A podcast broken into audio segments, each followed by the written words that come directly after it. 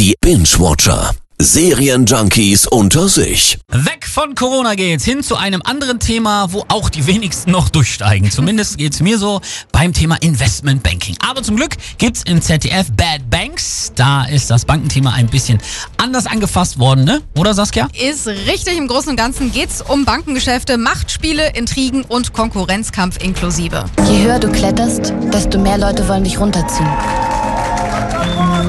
Das muss dir egal sein. Ihr Neid muss dir egal sein. Krasse Stimme. Wer war das gerade? Erklär.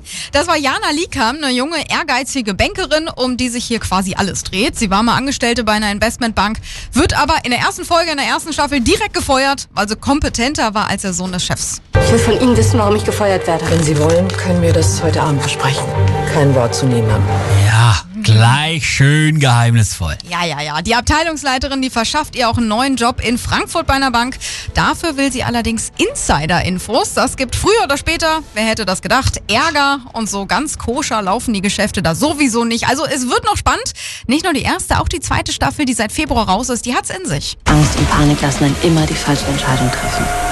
Oder die richtige. Worum geht's in Staffel 2? Da kommt die Startup-Szene aus Berlin ins Spiel, genauer gesagt die sogenannten Fintechs, die digitale Angebote entwickeln, um die traditionelle Finanzwelt mit neuester Technik zu verbinden. Also richtig dicke Konkurrenz für die alteingesessenen Finanzhaie. Richtig, und dazu ein Ex-Nazi, ein völlig bekloppter Finanzaufseher und ein sehr schizophrener Millionenerbe. Mehr verrate ich aber nicht. Gut, also kann man aktuell sehen in der ZDF Mediathek, also auch for free. Wahnsinn, oder?